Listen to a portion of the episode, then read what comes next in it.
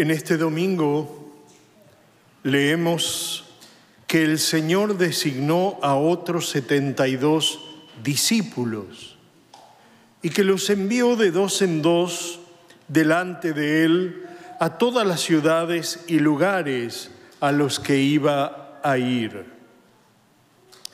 Los discípulos son enviados de dos en dos, no individualmente. Ir en misión de dos en dos, desde un punto de vista práctico, pareciera tener más desventajas que ventajas. Sin embargo, existe el riesgo de que los dos no se lleven bien, de que tengan un ritmo diferente, de que uno se canse o enferme por el camino, obligando al otro a detenerse también. En cambio, cuando uno está solo, parece que el viaje se hace más expedito y sin obstáculos. Sin embargo, Jesús no lo piensa así. Jesús no envía solitarios, no envía francotiradores delante de él, sino discípulos que van de dos en dos. Preguntémonos, ¿cuál es la razón de esta elección del Señor? La tarea de los discípulos es ir por delante a las en las aldeas para preparar a la gente, para preparar el corazón de los hermanos para recibir a Jesús. Y las instrucciones que Él les da no se refieren tanto a lo que deben decir, sino a cómo deben ser. Es decir, no acerca del guion deben decir esto o lo otro, no, sino sobre el testimonio de vida, el testimonio que han de dar más que más importancia que a las palabras. De hecho, Jesús los llama obreros, es decir, están llamados a trabajar, a evangelizar por medio del comportamiento, del testimonio. Y la primera acción concreta con, con, la que los discípulos llevan a cabo su misión es precisamente la de ir de dos en dos. Como decía, los discípulos no son francotiradores, son predicadores, ¿eh? que no saben ceder, ¿eh? no son predicadores que no comparten la palabra, sino que anuncian la palabra, ¿eh? ambos por igual. Es ante todo la vida misma de los discípulos la que anuncia el Evangelio, su saber estar juntos, su respeto mutuo, su no querer demostrar que son más capaces uno o el otro, su referencia unánime al único maestro, cuando estaba en este punto pensaba que este es un llamado también que le hace el Señor a los esposos. ¿eh? Deben de ir juntos, deben ¿eh? dialogar, deben entenderse mutuamente. Cuando la peste del egoísmo infecta la realidad del matrimonio, aparece el afán de figuración de uno por sobre el otro. O a veces también puede aparecer el afán de mando de uno sobre el otro, cuando el esposo quiere mandar a la esposa como si fuera una esclava, o cuando la esposa quiere mandar al esposo como si fuera un esclavo y se olvidan de que han sido unidos en el sacramento del matrimonio para caminar juntos. Ni uno arriba del otro, sino uno a la par del otro, que es distinto. Se pueden hacer planes pastorales perfectos, poner en marcha proyectos bien elaborados, se puede organizar hasta el mínimo detalle, se pueden convocar multitudes y disponer de muchos medios, pero si no hay disponibilidad para la fraternidad, la misión evangélica no avanza.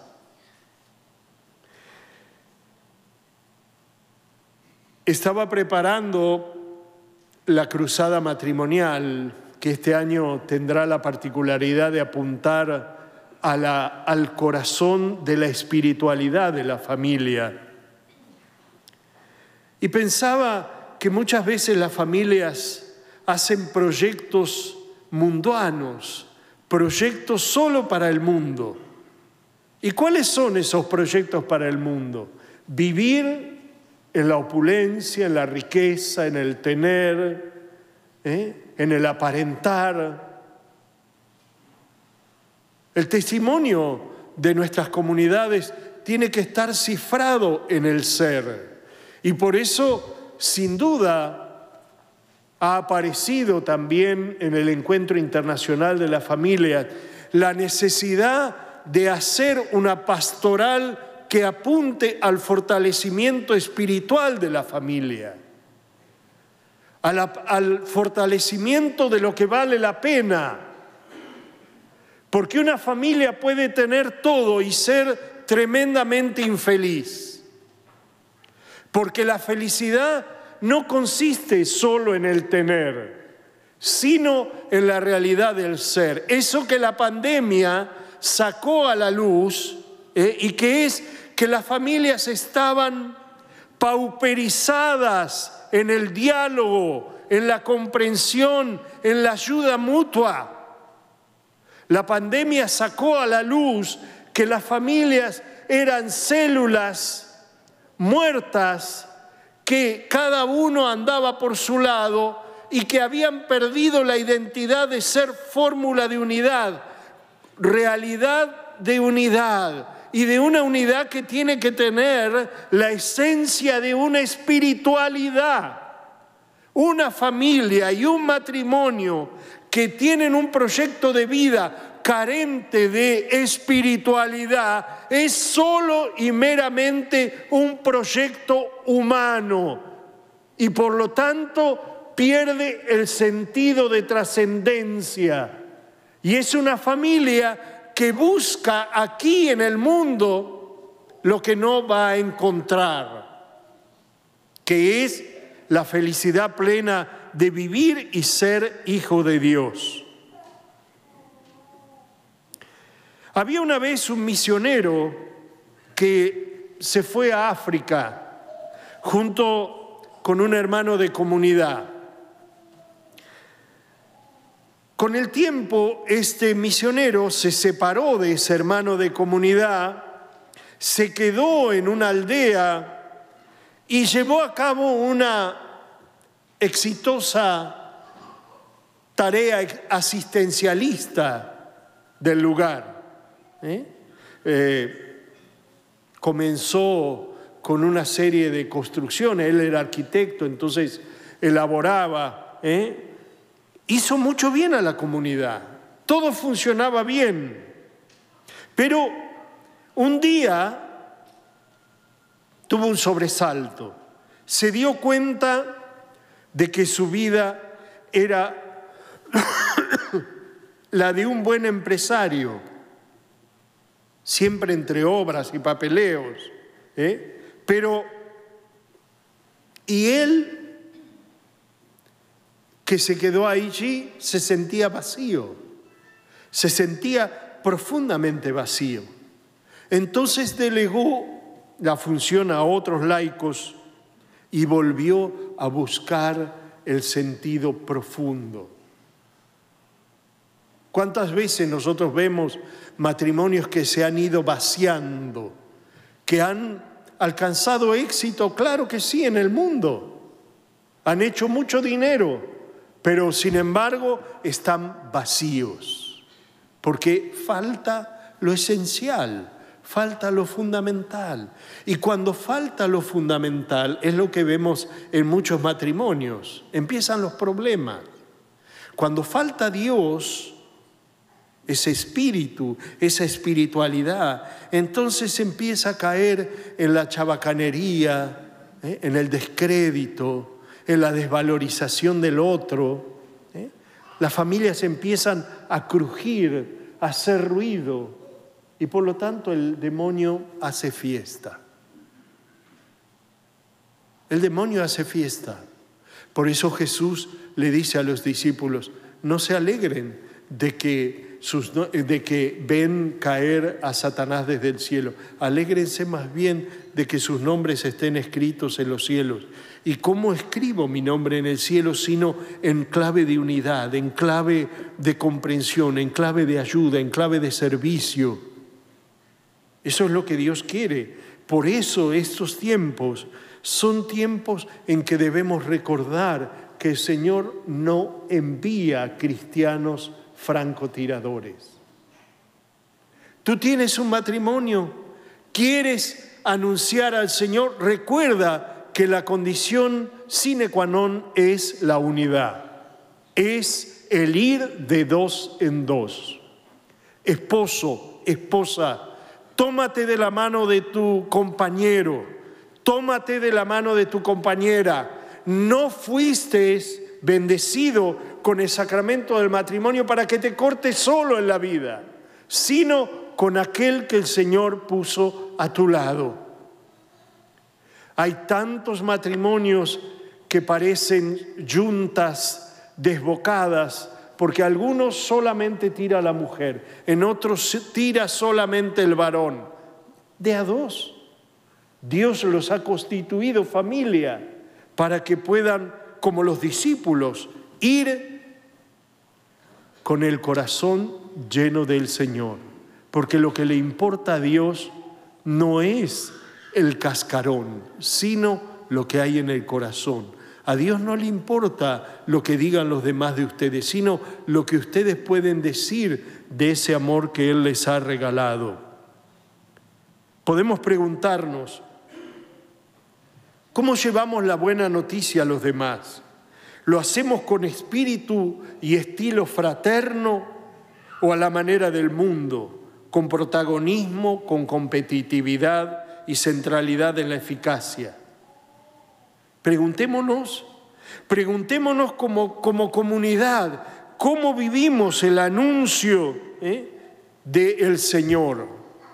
En el seno de mi comunidad, ¿soy un instrumento de unidad y de diálogo o, busco solamente un puesto para aparentar y figurar? Sin duda, debemos trabajar arduamente. ¿eh? como discípulos, como discípulos, tenemos que dejar salir al Maestro que está en nuestro corazón. Por eso, queridos hermanos, en este domingo el Señor nos invita a mirar nuestro discipulado, a ver si estamos caminando solos, ¿eh? solos en esta tarea de dar testimonio o si tenemos en claro el llamado que el Señor nos hace. No podemos lanzarnos solos a anunciar la buena nueva. Tenemos que ir siempre de dos en dos, porque el Señor nos envía de esta manera. A veces vamos tan solos por la vida, tan solos por la vida y queremos anunciar tan solos el Evangelio que ni siquiera llevamos al Señor.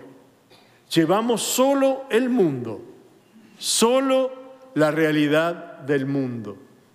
Que María Santísima nos ayude para que nosotros no vayamos solos caminando hacia la buena nueva y hacia el reino eterno, sino que siempre vayamos de dos en dos porque a la salvación no llegamos eh, yendo solos y únicos, sino que llegamos, como dice el Concilio Vaticano II, en racimo, en racimo, uno al lado del otro, de dos en dos, porque esa es la voluntad de nuestro Padre, porque nadie se salva solo. O nos salvamos en racimo o no nos salvamos. Que así sea.